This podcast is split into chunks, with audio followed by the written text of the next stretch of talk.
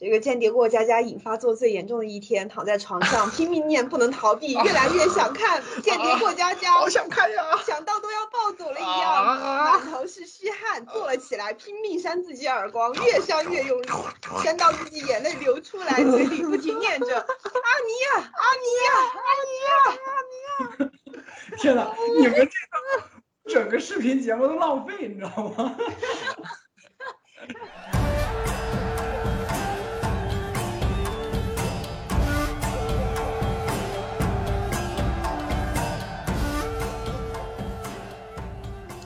的，那么我们开始今天的节目录制吧。听众朋友们，大家好，欢迎收听本期的文喵评话，我是林子，我是 AC，我是不讲话的维欧。嗯嗯，好的。那么我们今天这期节目呢，就是是其实是一个突然间说要录制的一个情况。啊，原因是因为张喵晨最近旅旅游呢，然后来到了我家。哎，是的。啊，然后连连就说，哎，既然你俩只需要用一个麦了，可以省电，不如咱们就录一期吧。是的，我们为这个全世界的全球变暖延缓做出了非常重要的贡献。是的。嗯，没错，就是我们节目开通了爱发电，但是老连让我们节目省电啊，这个其中的一些运作，大家就心里都有数了。是的，是的，是的。我们现在就在对着同一个麦克风讲话。嗯，对。着同一个很很紧张，自己从来没有面对过两个人的大脸。是这样，我们我们这期要聊的是《间谍过家家》。是的，是的，《间谍过家家》呃，它是二零二二年的四，它应该是四月份开始出的吧？四月四月份。四月四。然后可以说是真正的霸权，不仅在所有的平台的评分都奇高无比，然后并且就是播完了十二话之后，大家纷纷鬼哭狼嚎的说什么时候出。出最新的呀！从我个人的经历来看，就是我其实已经很长时间没有怎么看动画了，但是这个动画咔咔咔十二集，说看就看完了。我是我应该是就是从头到尾看，我只看了四集吧，应该是。然后后面的部分是昨天张喵晨带着我，然后就是跳着跳着的看了一些片段，就是所有的有阿尼亚的片段都看了，没有阿尼亚的片段全部跳过去。嗯，没错。好吧，嗯。他现在他现在这一季是完结了吧？对，结束了。但是他只是不播了，在剧情上没有任何的所谓一个总结啊、收束啊什么什么之类的。最后就是就是爸爸妈妈把小孩吓哭了，然后买零食把小孩哄好了。嗯，好想要再看一些新的呀！我就是那些哭着喊着要看第十三集的人。我就比较惨了，我知道《间谍过家家》最早也是从连维欧的口中啊，他在群里面说《间谍过家家》好看，让我们都去看。呃，过了两天呢，我们的另外一个好友群里也有人说《间谍过家家》好看，推荐我们去看，我依然没有去看。再过了几天呢，啊，我对象啊，三姐啊，呃，跟我说，哎呀，这个番好玩，然后问我有没有看啊，然后我看到他在我的 B 站的号里面悄悄的点了追番，之后的话呢，这个。我在首页啊，偶尔能够刷到一些跟《间谍过家家》相关的东西。有一天晚上，可能是为了睡觉还是怎么着，我就看了一集，然后就确实是有被阿尼亚给可爱到。呃，我我本意是想睡着，但是我并没有睡着，我被阿尼亚给可爱到了。然后那天我就这个，其实我非常不想给老连这个面子哈，但是我还是被逼无奈的在群里面反馈了一下，我说《间谍过家家》确实好看，不管我看了多点儿，但是它最起码有这个吸引力。实际上呢，我到现在为止也就看了四集哈，呃，至于为什么只看了四集呢，也有时间呃不够的原因，但是最主要的原因是我停在这儿了。我为什么停在这儿了呢？因为我前两天看到一个黑怕群里面有人做了个视频，用这个盖啊，就是那个周岩啊，用这个盖以前的超社会的 MV，然后其中的一些片段，就是他光着膀子，浑满身纹身，然后一脸痞气的把那个配音换成了阿尼亚没有妈妈好寂寞。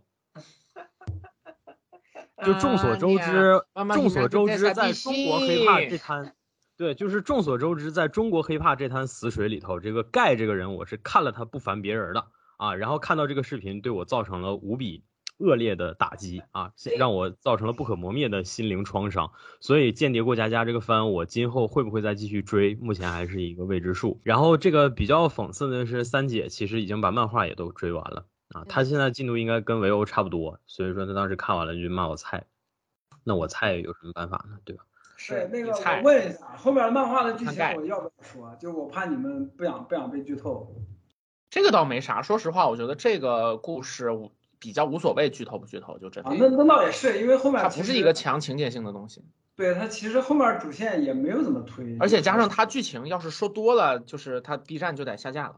你别这样，人家人家人家不是影射你，人家是在它不是说老大哥影射，这这不那那不可能是他的问题啊，肯定是 B 站的问题啊，想啥呢？但是其实要要严格来追究，其实也不是 B 站的问题啊，对吧？是是是董卓的问题是吧？你你们指桑骂槐是吧？就是盖的问啊题。老子社会上的。嗯，行，那那那就所以就大家的整体看下来都感觉《间谍过家家》很好看，对吧？也没有说谁不喜欢，对吧？是的，我觉得 我是我不太能想象得出来究竟是谁会不喜欢这个东西，可能就只有就是觉得因为涉及到东德，所以说对社会主义阵营有所污蔑的，就是这些朋友吧。我我发现了一个，我得我必须得说一下哈，因为我觉得咱们节目经常的擅自代表大多数，我必须替真正意义上的沉默的少数发声。就是哪一类人会恶心呢？就是这两天在青岛 After School 漫展上看到超过三十多个人全他妈 cos 成阿尼亚的这样的人啊，这样的人会受伤。我只能说这么多。不是 AC 老师，是你受伤了，还是 cos 阿尼亚的人受伤了，还是去漫展的人受伤了？我觉得应该是就是 cos 成了阿尼亚，但是竟然没有旁边同样 cos 成阿尼亚的人的那个受欢迎程度高的那个 coser，他比较受伤。哦，原来是这个意思。对不起，我我不是你们 cos 圈的，理解你们。对，谁们 cos 圈儿啊？不是，我就我就我就这就不妨说回来，这部番到底有多火？你知道，我一个我其实到现在为止啊，我去过的漫展的数量，一只手就能数得过来。然后每年参加啊，其实说实话，一般都是奔去的，或者是奔着某个演出。cosplay 这块儿我其实不是很懂，也不了解。但是就今年来讲，一共两天的时间里头，你知道我看到多少不计其数的阿尼亚还有约尔太太？我倒是没有看到 cos 成黄昏的啊，我估计是因为黄昏的这个造型，可能是这几年的番里面为数不多的真的毫无亮点的存在。他可能 cos 成黄昏会被人是就是会被人认成是穿了长服的金闪闪。那 这个有可能，或者是这个第三次易容的吉良吉影之类的啊但是总而言之，就是约尔太太和阿尼亚这两个角色，目前为止确实是，我觉得不说现象级的话，最起码也是顶流级别的大火吧。是的，是霸权。咱们这样吧，这期节目如果爱发电能够收到超过十二块钱，张喵晨就会 cos 成阿尼亚。什么东西？啊、我就听到咱们这样吧这五个字儿，我心里就开始 就是闪过这种不祥的预兆。常识遇到啊，就是没有张苗晨，张苗晨，你偷着乐，你现在的发型其实他没让你 cos 约尔，已经是照顾你了。那就 cos 约尔吧。嗯，可以。滚吧！然后然后连我又滚 cos 阿尼亚。啊，那也不是不行。嗯，那那我要 cos 阿尼亚就必须到两千，就是嗯没事儿，老连，你 cos 阿尼亚你也不用有心理压力，你再怎么着也比盖讨人喜欢呀，对吧？朋友们，我不装了，我这么长时间没上节目了，我也没录了，我今天来，我不管大家怎么想，我就是要 把我的创伤倒在这儿。到底哪个王八 做的这个视频？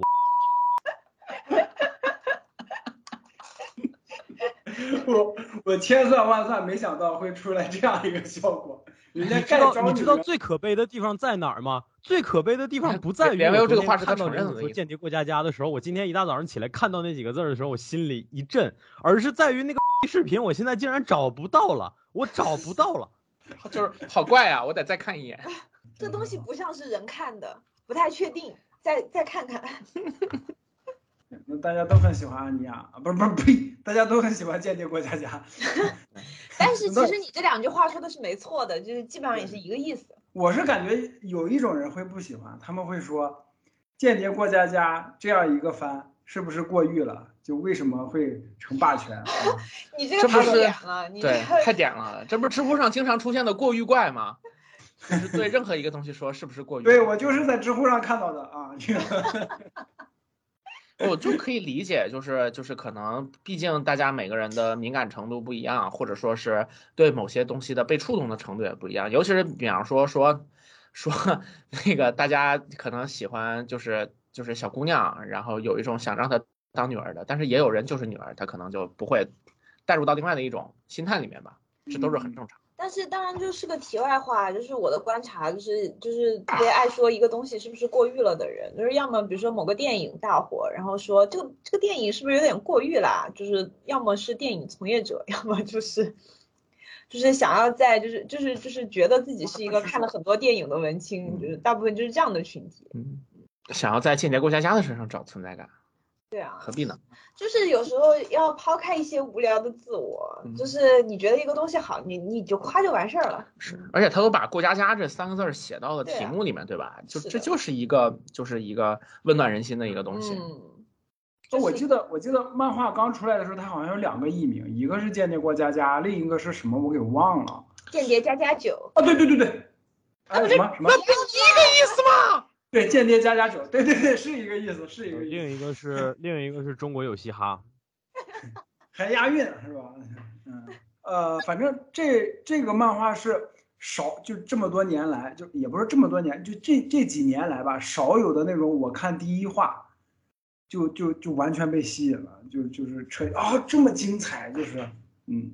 呃，咱都不说呃，就是其他那些大火的那些漫画了哈，就是以巨人举例子，就是巨人的第一话其实是那种有特别强的那种冲击力跟剧情的张力的，但是间谍过家家完全没有。间谍过家家给我当时我看的漫画的时候给我的感觉就是，就是有趣，你知道吗？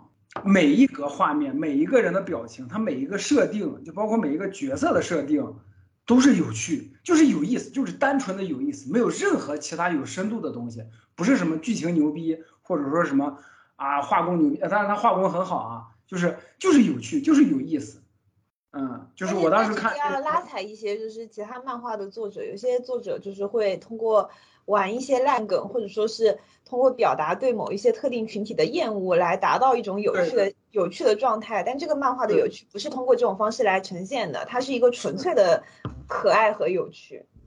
对对对，纯粹的有趣啊，就就是有趣，没有任何有深度的代入啊，或者硬啊，什么黑暗啊，什么剧情深刻呀、什么人性光辉啊，没有这些东西，就是有趣。那我就想说了，他一点对于这个人性最基本的探讨都没有，这跟我在学校里学到的东西是不一样的呀，是相悖的呀。那么我就想问了，这部作品是否又被过誉呢？对他过誉了，嗯，你说的对，都别说他过誉了，我现在听的我要抑郁了。听我都头疼，都上那个脑溢血都是。哎呀，我天呐，因为因为是这样我的人生，我只能说。因为因为是这样，因为因为好应该是从东京食种那个，还有巨人那个，就这两个东西开始，东京我感觉啊，东京餐种跟巨人这两个东西开始，对不起啊，不认识那个字儿啊，我没文化，就是好像对于就其实这个东西不止在漫画领域了，就包括电影还有电视剧也是，好像一涉及到什么东西，什么人性，什么黑暗，然后就大吹特吹，但是呃，好多人好像忘了，就是漫画这个形式怎么说呢？就是或或者说像曾轶可老师在快女的舞台上说的：“我们站在这个舞台上，难道不是快开心就好了吗？难道不是快乐就好了吗对对对，其实其实就是这这就就是我想说的意思，就是有意思或者说有趣，呃，能吸引人是一个作品，它，嗯，怎么说呢？就是你你你想要达到一个作品想要达到这一点，其实是非常非常难的。是，嗯，但我觉得它倒是也不涉及到，比如说什么我们忘了之类的东西。我觉得就是也跟他的目标人群有关系。？”嗯，我的意思是中学的中学生啊什么的，他们就喜欢那个论调的，对吧？我觉得这个其实倒是可以用，就是我们之前听电子骑士老师说那个东西，就是说人们对于简单阳光的正邪斗争的这个故事，和对于深刻黑暗的人性复杂的故事的需求是此消彼长，然后有一个波浪形的。可能一段时间之内，大家会比较喜欢看那种比较复杂的人性斗争的，可是过一段时间之后，年轻人会因此迷茫，觉得好不再是好坏，不再是坏了，然后就再搞一个就是好坏比较纯粹，然后善恶比较明显，呃，这个故事你也可以很轻松的去享受它的这样一个故事。当这样的故事变多了之后呢，可能又会有一些开始去挖掘嗯深度的东西，然后他们又会起来。所以说，这是一个在更广的时间维度当中此消彼长的一个波浪前进的关系。嗯，对对对对总而言之，就是这两种作品都可以去写的很好吧。嗯，然然后在这有趣这个维度上面，我觉得《鉴定过家家》是顶级的。是，真的很厉害。是是真的是顶级的，你不管是动画还是漫画，我呃就就是嗯，漫画已经很有趣了，动画动画我看了第一集，因为我大概剧情我都知道，所以后面我没有怎么看。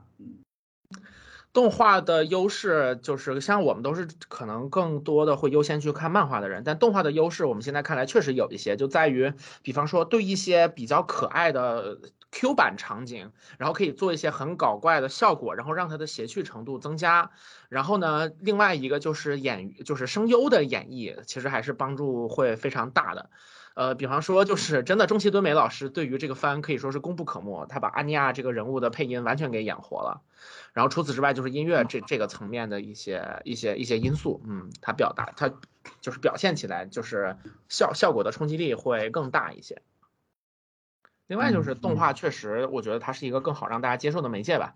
就是就是想要在非常广的范围之内爆火，其实就是动画是一个还挺不可或缺的东西。动画的这个观观赏的门槛其实是比漫画要低的，嗯，更低的，对的，对。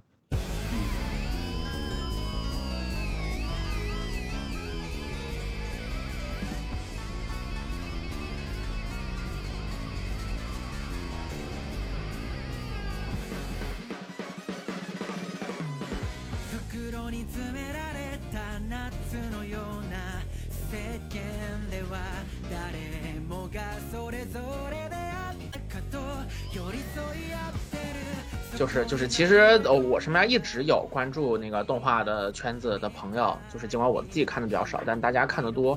现在过家家也可以说一个是未见其人先闻其声的这么一个。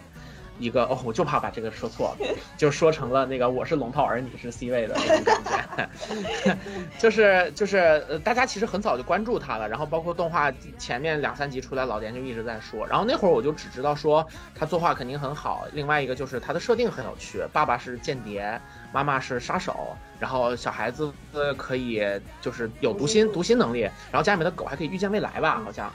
然后就是就是这么这么一圈东西，然后就会想说，这个难道不会变成那种神挡杀神，佛挡杀佛的东西吗？结果到故事里面看来，其实完全不是。阿尼亚属于干啥啥的这么一个小朋友，所以说他其实是相反的，就是把那个现实条件反而给你压到一个很低的程度，但是到最后通过他们特殊的能力来成为解决问题的一个一个标尺。所以说这个作者对于整个故事的节奏把控其实是。其实是就是想的很周到，而且也执行力很强的这么一个状态。对，而而且我觉得这个这个作者最牛，远藤达哉最牛的是什么呢？这个题材不是他想画的，是编辑林世平说这个题材你来画，就是为了市场。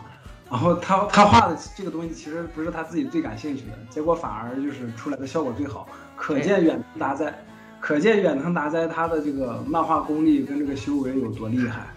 这个也有可能是什么呢？就是这哎，就是前段时间我在写东西的时候发现这个问题，就是一直没有想要写的东西，然后因为有有读者跟我讲说，老师我想看这样的东西，你能不能写？然后我写了之后发现，比我之前自己感兴趣的东西写下来顺多了，就是会有这种情况出现的。而且一个好的编辑也会也会有这种发掘的才能吧，就是说，哎，你可能。你虽然一直在写，比如说校园轻小说，但我觉得你可以写刑侦探类的，然后结果真搞出来一个东西，就是也也会有这种情况存在。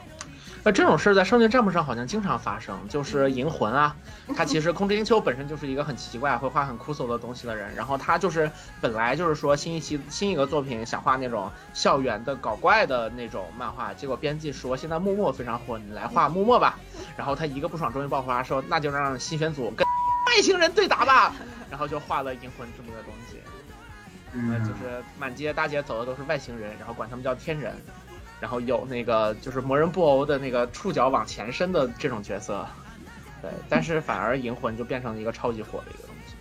对我，我不知道，因为目前为止没有看到远藤达哉有出来说自己自己这方面有没有什么纠结。我想如果是我的话，我可能会痛苦，就是为什么。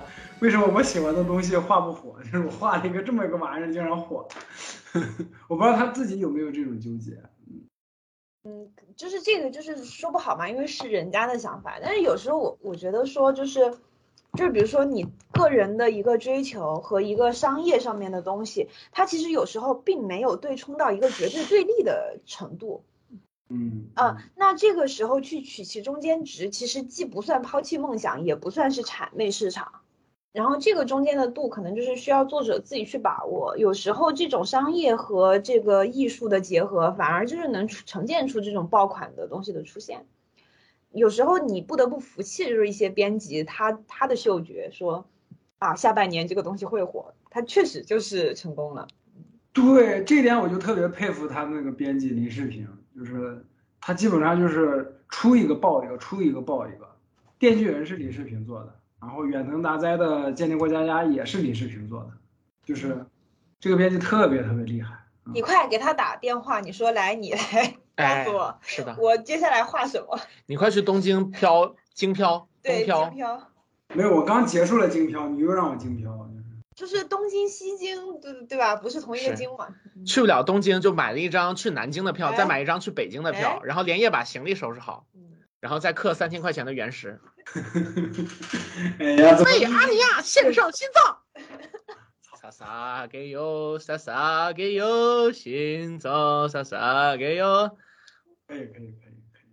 然后最后，然后就是明明前面开头的时候说是为阿尼亚献上心脏，最后看着约尔的新皮肤说：“哎呦，我永远喜欢约尔。”这期是哦，对你说到约尔，当时我看到约尔的时候，我我有一种感觉，就是，哎呀，我的无双要朝约尔这个方向画，就是，因为我现在有个毛病，就是看到好的女性角色，我都觉得，哎，我的女主角应该朝她这个方向画，嗯，所以我们就觉得那个感觉特看到那个无双的身上同时出现呃都有啥？我想想，同时出现约尔的，然后什么亚尼的，然后张春华，啊，张春华，对，百灵云，嗯，有缝合然，后那个虞书欣，嗯，嗯，哎，鞠婧祎，曾可逆，超社会，哎，曾可逆可以，哎，曾可逆可以。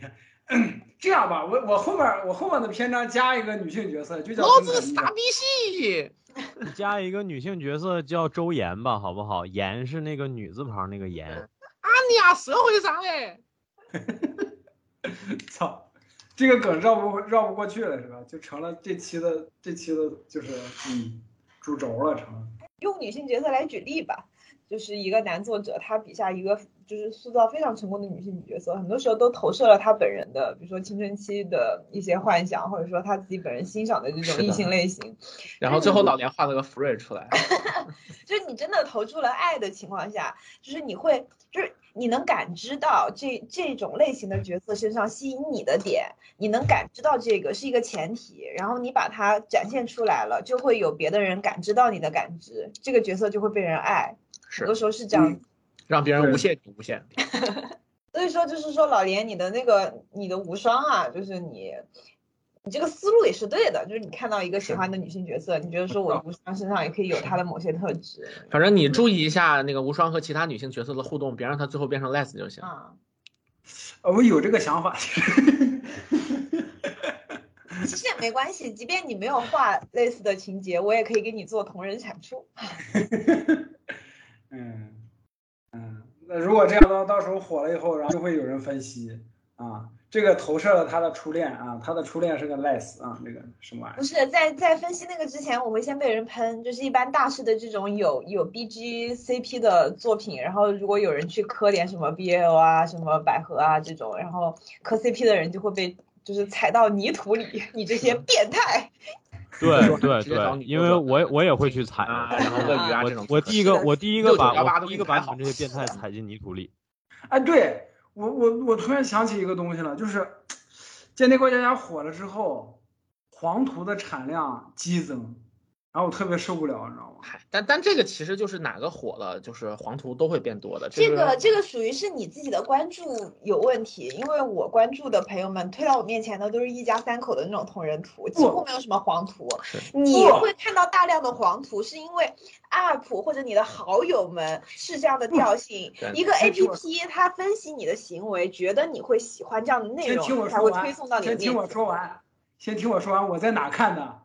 一个就是玲子你拉进我的保研群，一个就是张喵纯的朋友 朋友的群里面，全是在那俩群里是在面看的。那我也没看到，说明什么？我不太看这个群，你看了，说明了什么？我也没看到。而且你就说吧，你在一个专门分享黄色资料的群，看到了很多间谍过家家的黄色资料，然后你说他怎么会有这么多黄色资料呢？这个就是属于什么？属于你自己的问题。有道理啊。老连，你你我我这么跟你说吧，就是刚才他俩这一通呢，其实值金子，你知道吗？就是你以后打算，呃，做亏心事儿也好，或者说是做损的时候，你就要学会用他们俩刚才的口吻去 PUA 你曾经忠实的粉丝，懂了吧？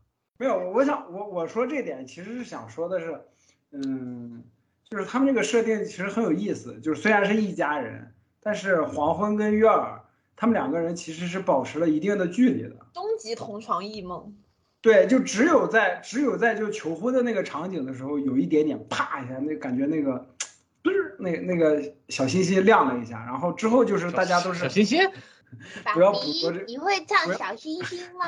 不要捕捉这种毫无意义的词句，好不好？就拐到其他地方了。没有，张妙晨是想说那个扎电军团的小星星。啊？什么？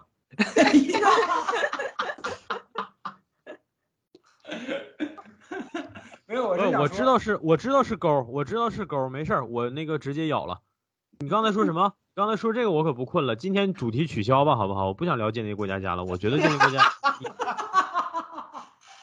我给你们开一期讲座吧，好不好？讲讲我跟，哎呀，就是别别我了，就是讲讲咱们就讲讲扎地军团的这个发家史，好不好？我觉得这个比间谍过家家好。间谍过家家现在已经成为了这个叫什么 B 站这个为了顺应上头的旨意啊，开始拿这个间谍过家家当成劝年轻人结婚生孩子的宣传片了啊，意识形态宣传片了。因为这个呃，之前我在 B 站看到过，因为因为那个三姐点了追番嘛，然后我在 B 站是看到过这种宣传文案的，就说什么单亲父亲什么什么不是什么什么单亲家庭缺个妈，我爹单身快撩他啊，我看到过类似这种就是文案。反正写的很市侩吧，然后写的很油腻啊。总之就是传递出来的就是那种爹味儿十足的这么一个氛围。呃，间谍过家家在 B 站被删减了多少内容我不知道哈，但是我可以确信的是，目前 B 站对它的这个宣传已经出现了一定程度的，呃，怎么讲呢？偏这个这个这个这个跑偏吧哈，或者你说有点变味儿的感觉。所以这个我倒觉得我觉得是在他后面的剧情把两就是就是就是原型东德西德的矛盾拖上台面，引起更大的舆论风暴之前，先压榨一下它的商业价值。哎，是的，有可能。然后的话，这个对这个后续的，就是会发生什么的这个事儿的预测，其实挺不乐观的。就我觉得，在现在这个舆论环境里面，它早晚有一天会被逼到我们没法正常看的程度。对，不过好在就是什么呢？就是我们通常来讲，所谓的我们正常看的途径，也从来都不是所谓的 B 站，对吧？这个，倒也是，嗯，说是的，所以说这些事儿倒无所谓限制我们。其实我我我觉得比较神奇的在哪儿呢？我刚开始看到《间谍过家家》的时候，我以为它会是一个比较黑或者比较沉重的这么个故事，嗯，因为毕竟它的设定是一个间谍和呃一个间谍为了完成任务收养了女儿，然后和一个杀手呃女子组建了这么个虚假的家庭。上一个这个结构的故事是啥呢？是潜伏啊。可能潜伏里头没有阿尼亚，但是是类似的故事。然后潜伏的故事有多沉重，我就不用多说了，对吧？嗯所以说，其实我之前对《间谍过家家》的预期应该也是类似风格的，结果我没想到看了，嗯、两三集之后，我发现这个 剧定调定的还真是蛮猎奇的哈。是的，是的，而且就是呃，如果说前期大家因为这个背景设定就是间谍杀手组成家庭的这种，还比较期待说它有一些比较严肃的那种题材，或或者说严肃的情节，然后我觉得到中间就是他入学考试那一次。然后那个阿尼亚开始哭，然后那个校董还继续说话刺激他的时候，然后黄昏一拳揍上去的时候，在那儿你就应该开始放弃对这个故事的现实性的要求了，因为间谍是就是流汗流血不流泪，然后就是你你实际上什么都能挨得了的这么一个东西，他已经可以为了一个小姑娘，然后就直接冒上整个任务做不成的这个风险。然后我觉得在那儿就是大家就可以不用太把就是它的那种真实性的那些东西看得特别重的，那就是一个让故事往下续的一个壳子。反正从我自己看到那一段时候，我心里是这么想的。就如果从我其实可能还会有一点就在纠结说这个间谍应该怎么去呃面对这个情况，然后怎么他的思考方式会是什么样的。然后在那一集之后我就放弃了就是这个想法，就安心看这一家三口继续下去不好吗？反正反正我从中间会有一个这样子的调整。对我感觉，我感觉大大大部分人都会有这样一个调整，因为他那个设定就就很，就像意思说就很黑暗，然后这个，对吧？就怎怎么也不会想到他就是画日常，就是 是的，但但是实际上到最后发现是个父慈子孝的故事。就是这个这个，其实，在同人文圈还经常玩，就是大家就是专门拎出一些，就是非常非常容易，很适合写写这种就是 BE 的。Bad ending 的这种设定，然后看看谁能够用最圆滑的技巧把它写成一个非常美满的故事。嗯嗯，就是这种预期违背的东西嘛。然后黄昏老师还有一个特别让我每次看都觉得有点多余的一个设定，就是他在为阿尼亚做很多羞耻的事儿的时候，他会脸红，红的红灿灿、红艳艳、红的跟个大番茄一样。这个就只能说你是个直男，所以你感受不到这个镜头出现的必要性啊。对于我们来说，这是这个角色，他还能够以一个重要的父亲的身份站在这里，然后占据那么大篇幅，必须要有的镜头，没有他就会是一个路人甲。那粉丝觉得这个是最色的，是吗？粉丝觉得说，哇，太可爱了吧？行，好了，就是说，就是这些粉丝们放弃的这个逻辑，放弃的更彻底。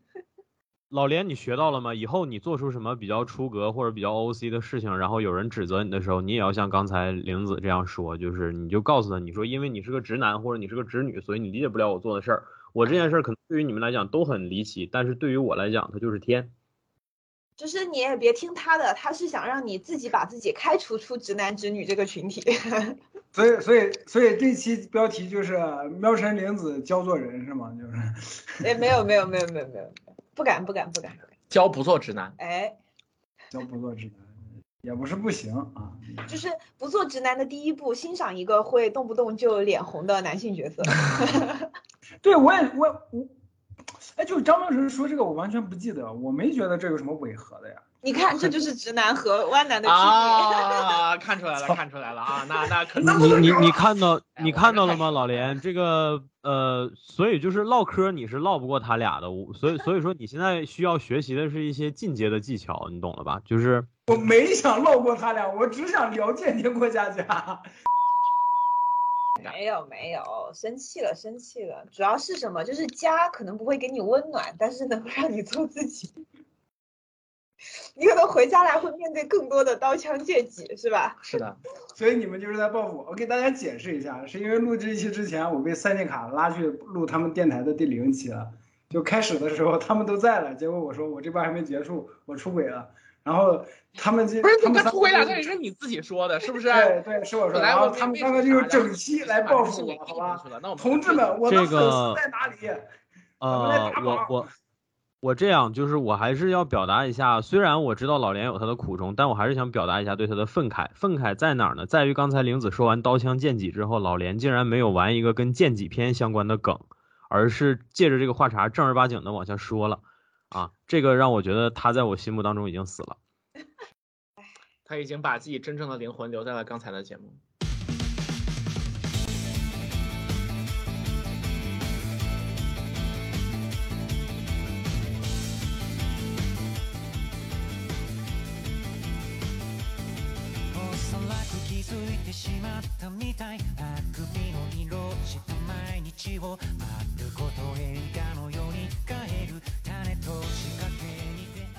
我因为很长时间没看动画了，然后我其实这一次就是我最近连着看了一个是《间谍过家家》，另外一个是那个《Panty and Stockings》，看了一个有一个做的特别好的，就是可能大家不常提的地方，就是节奏。呃，《Panty Stocking》不用讲了，它就是稳定的一画，然后两个部分。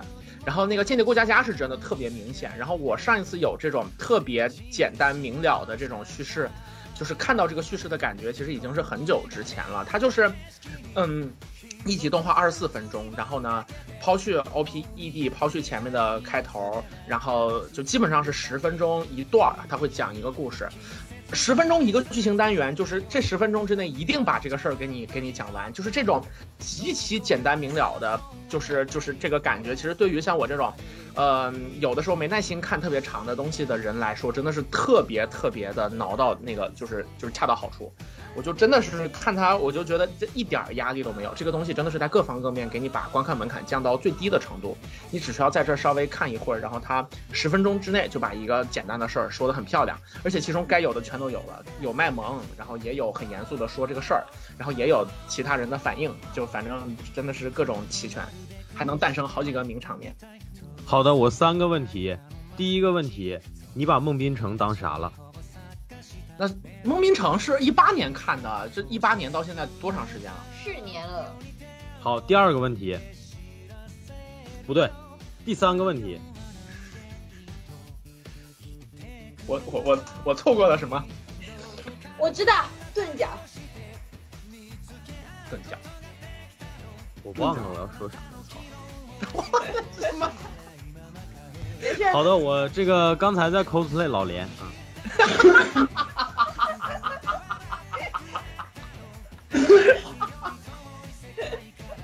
我就知道，老袁最近，哎呀，跟别的群发那个密室逃脱的信息，然后然后说自己是 cosplay A 级老师。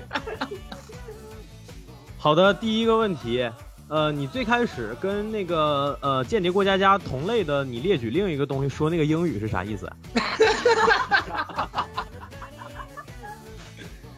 飞天小女警宫口版，哎，向大家郑重的推荐一下《p a n t e n Stockings》这个动画，叫做《吊带袜天使》。然后关键是它现在出，终于出了第二期制作决定了，就是它在二零一一年还是一二一年左右的时候出了整整一季，然后在那一季的结尾说，就是就是那个呃第二季见，然后接下来十年杳无音讯。然后二零二二年公布了第二期制作决定，然后我终于把第一期给给给看了，然后是真好看，非常非常好。是的，没错，这个是的，对对，吊带袜天使，吊带袜天使。Stockings, panty, stockings。他 OP 前面唱的第一句就是这个。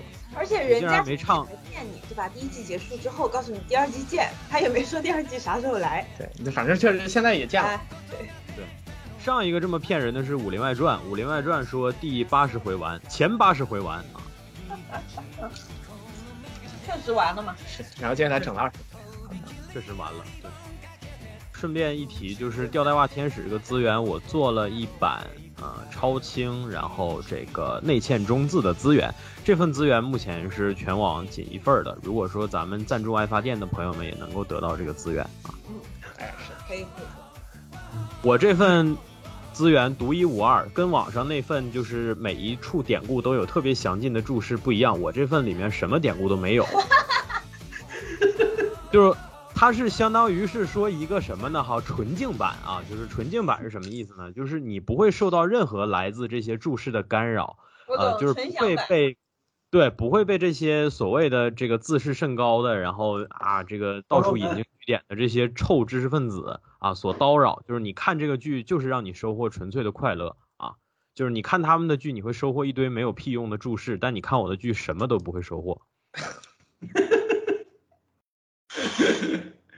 要纯享版是非常非常珍贵的，很多视频网站你甚至需要充年费会员才能够看看到。没错没错，纯嘛，对吧？就是 我操你们们，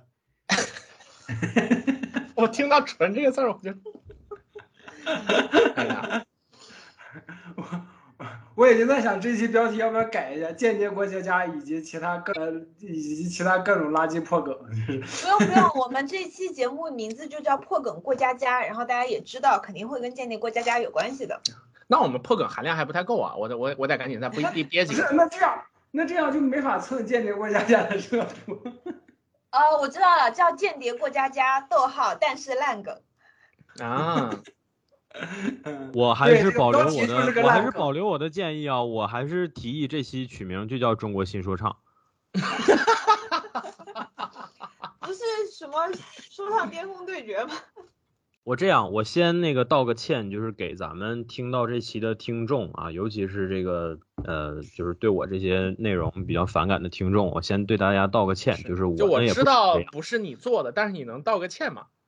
对，就是就是就是说什么呢哈？我也肯定不想要诚心的恶心大家，但是以我现在的身心状况，我也属实难崩，好吧？就是那个视频，我我我衷心期望这个世界上不会再有任何一个人看到那个视频，但是如果你们真的看到了，我相信你们可以理解我，可以理解我这一期为什么要用这样的姿态在这儿录节目，好吧？嗯，愿天堂没有一个抑郁的人。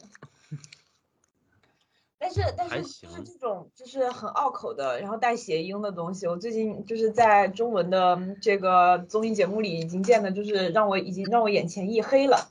给大家讲讲一个叫做《开始推理吧》的节目和最近非常可怕的，我跟 A C 老师吐槽过的那个什么登陆元宇宙，嗯，就是嗯太可怕了，就是你你开始怀疑，就是是不是中文已经没有什么好的途径了，然后不像这些东西了。然后你看宇宙间谍过家家，对吧？嗯就是它不依赖这种低级的或者是低俗的或者下流的东西，然后它就可以搞出大家都喜欢的东西，这种活儿才是好活儿。这个故事我们现在想起来真的是非常的堂堂正正的，它里面嗯几乎在玩各种各样的桥段的时候，没有什么特别取巧的嗯，东西。没有什么打擦边球啊，对吧？嗯嗯，没有什么嗯歧视或者侮辱或者嘲讽这些东西，是的都是很正直的一些梗。是的，是的，嗯就是就是各种各样温暖人心的小故事，然嗯后大家相互怀疑，然后到最后发现也就是并没有任何的问题，嗯啊，然后然后他就在纠就是就是在注重的就是一些非常实际上还挺打动人心的一些东西，就是说大家虚假的组成的一个家庭，然后在其中感受到了真实的情感，然后在那一刻之后，可能很多观众朋友都想说，那就是当真正的家庭去想嘛。然后就当真正的家庭去过嘛，但是他会又会在接下来情节当中向你指出说假的就是假的，为什么呢？嗯因为他们没有办法去把这个东西当成自己的本分，在每碰到一个新的事情、新的节点的时候，都需要重新的去想自己应该怎么做，就是这样的一个状态，其实到最后会让真心相待的人们非常的痛苦。嗯呃，嗯这样的东西其实是很戳人的一个感情的内核了。对，然后他他也是就是正正儿八经的把这个东西推到了前面，反正就这些部分让让你感觉这个作品当中所凝结的情感也是非常的真实的，非常切实的。对对，妙晨说的这个，我突然想起来，我在看哪一个故事的时候，我我有点忘了，嗯好像就是跟约尔相关的一个单元单元的故事啊，是漫画啊，不是动画。呃，我忘了当时的具体情景是什么样，但是我也产生了类似的想法，就是他们现在这个家庭如此的温馨，如此的和谐，但是一想到之后，如果说不不管是黄昏的身份揭露，还是说约尔的身份揭露，到到那到那个时候，对他们的情感冲击会有多大？就是我一想到那那一块儿的时候，就是这个整部漫画带来的那种有趣，一下子就跌落到谷底，转换成了另一种特别沉重的感情。是的，嗯，这个其实老实说就是史密斯夫妇嘛，但是他把它放到了家庭这样加了一个小女孩的这个框架里面，而且放到嗯这种本身的呃基调是很温馨谐趣的故事里面，然后就产生了更强的那种影响。嗯，但是它史密斯，这个这种忧虑其实一直是沉在一个第二层次里面的，就它也没有浮于表面，没有对对对，三不五时的会拿出来刺你一下，就这种这种技法上的选择，我觉得是非常高超的，很妙的一个东西。嗯，而且甚至于你在忧虑的时候，你会天然的去期待，因为有阿尼亚，你会，所以是不是可以变得更加圆滑一点？然后你会去想，作者会不会把它反而处理成一个既荒诞有点好笑，然后最后能把它化解的一个故事？是的，这种忧虑就变得不那么的尖锐了。是的，嗯。反正不管的都是 Spy、克罗西亚、阿尼亚、哇酷哇酷，哎，就就就可以，小姑娘就会帮你们把这个事情解决掉。嗯，它多数时候还是让你感觉到，呃，是是有这个安全感在的，嗯。但是它时不时跟你推出的一就是就是就是，呃，表达出来的一点又是说，每个人的心理状态都是我愿意为对方做嗯。家人甚至超出家人的事情，但我其实骨子里面并不知道对方是怎么想的，并且因为我自己也有所隐瞒，所以我也不奢求对方真的会这么对待嗯。自己，就是这种自我牺牲的心态。哎，说到这个，其实就是日本人非常擅长写的东西了。然后他把这一所以点可以说跟这个温馨的故事背景结合的非常好。对，所以这么想的最后都完蛋了。为什么呢？眼所以前出现了那个夜宵的那个，就是就是这种状态，被所以适应的 PG One 最后输了嘛？就是扬长而去了。夜宵怎么了？夜宵人家最后跟那个丝袜活得很好，哎，算了，就是行，我他妈哦丝袜啊，对，失失魂丝魂，对对对，丝魂，对不起啊。就是我我我理解说这是间谍过家家的节目，但是咱能不能对约尔太太稍微表达一点尊重？咱别老丝袜丝袜的成吗？约尔太太经常经常穿丝袜吗？就是就是 swag 不是丝袜，你别啊，好，好，好，丝袜。这这这些梗我都接不了，就是这不是这不本来我可以接一下的，但是我在忙着吃薯片，所以就是就咱就过去吧。对，主主要是刚才有个点我忘说了，就是呃，你看社会 你看，就是就他们一家人三个人，就包括就哪怕包括那只狗，其实他们每个人，你们不要笑，你们一笑我就说不下去了。我都很努力的没有笑出声音来被你。这么一说，就绷不住了。可是你们在笑什么呢？社会上，就是大家观众朋友们，就现在你大家想象一下，就是你把阿尼亚的脸和盖的脸去交换一下，不管是谁换到谁的身上，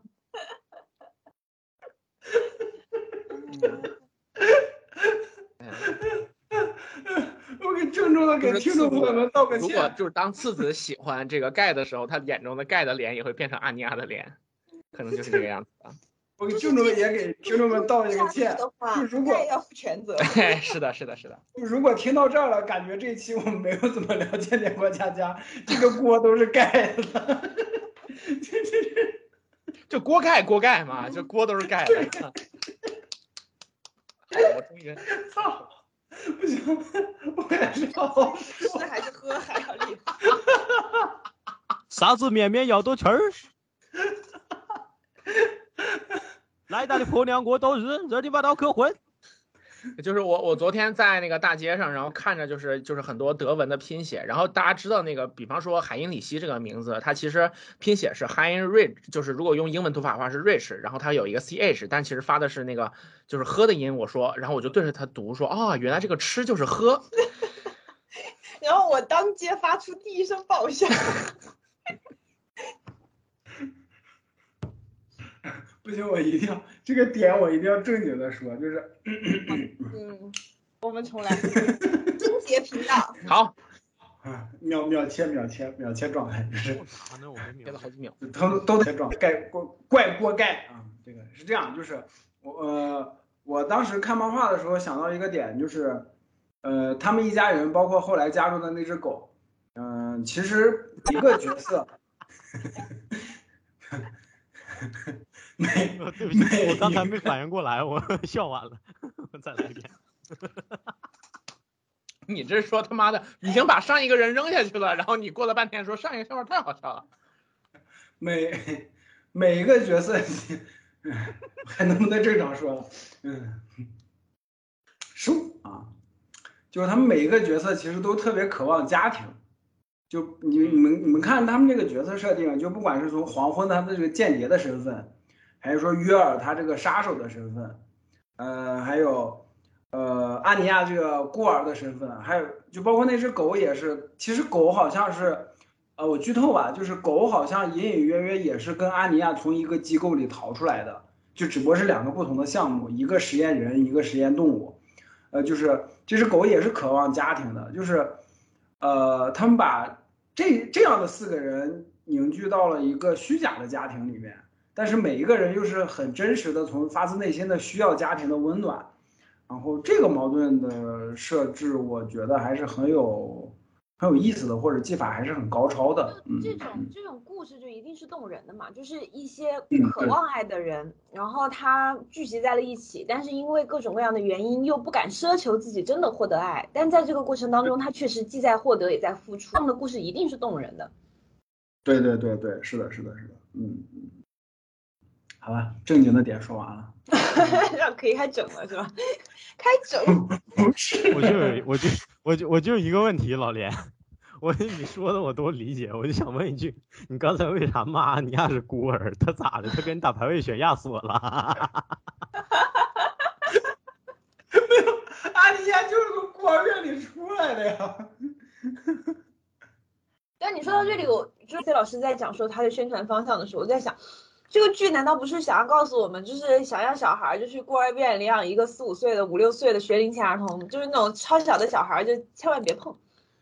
是的，没错，所以就是你碰到说什么呢？就是我想说的，其实也是在这儿，就是 B 站为什么很虚，就是因为 B 站，呃，虽然我知道它这个肯定有迫于上层政策的要求或者说是压力之类的，但是你不可否认的就是它在所谓的官方平台或者是渠道播出，但是与之相匹配的宣传策略整个都是跑偏的，甚至有对整部剧意识精髓的误解。所以说这些内容其实综合到一起来讲，我觉得跟从二零一七年开始到现在吧，从走红然后到大火，到现在一步步逐渐有点僵化、有点固化的这个中国嘻哈市场的这个状态也是类似的。所以实际上就是我为什么这一期一定特别刁蛮的非得要提这个盖的这个点呢？不仅仅是因为我被那个视频批到了哈，我觉得更多其实还是因为这其中确实冥冥之中有一定程度的巧合或者说是联系。